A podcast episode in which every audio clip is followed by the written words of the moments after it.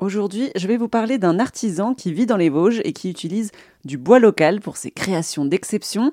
Cet artisan était présent au salon du Made in France à Paris.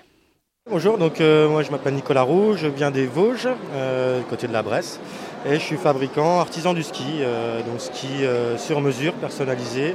Ça part de la forme du ski, du shape, jusqu'à la déco, marqueterie en finition. Vos skis, vos produits ont la particularité d'être réalisés en, bois euh, local? Ouais, c'est ça, j'utilise du bois local. Les premiers skis étaient faits en frêne, euh, on avait de l'icorie, mais on avait aussi du frêne. Et euh, moi, j'utilise encore cette, essence-là qu'on a pas mal dans les Vosges, une association entre le frêne, l'épicéa qu'on a aussi sur place. Et le robinet ou le faux acacia, ça c'est une, une, ceinture que je fais autour, c'est un bois imputrescible. Donc voilà, c'est tous des bois qu'on trouve dans le secteur et qui marchent très bien pour fabriquer des skis.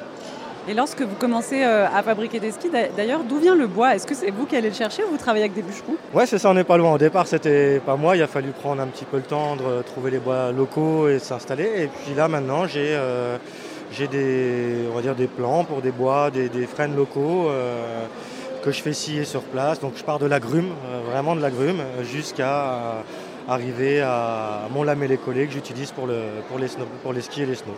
L'agrume, qu'est-ce que c'est? Ah, l'agrume, c'est le tronc. C'est le tronc, euh, c'est le tronc une fois qu'il est coupé. On va parler, euh, voilà, c'est ça en fait. C'est l'arbre une fois coupé, on est sur une grume qu'on fait scier en épaisseur. Euh, moi, je fais scier ça en épaisseur de 50, donc on appelle ça un plot après une fois que c'est coupé.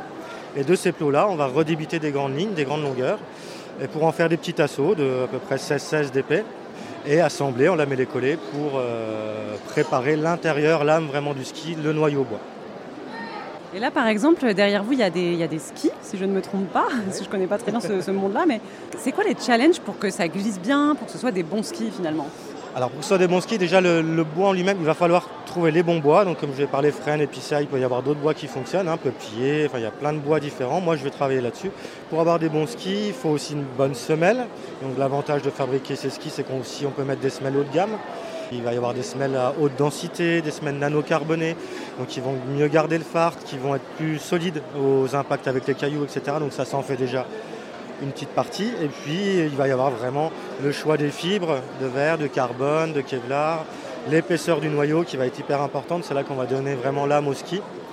Et l'association de toutes ces petites choses fera qu'on a un bon ski ou pas un bon ski. Et la courbe, euh, cette courbe en bois, même qu'on retrouve sur vos snows, euh, comment on fait pour Alors ça se passe sous, presse, c'est sous presse, ça peut être soit sous vide, soit sous presse pneumatique, soit sous presse hydraulique. Moi je travaille avec une presse pneumatique. Alors on n'est pas obligé de chauffer, mais moi je chauffe la, résine.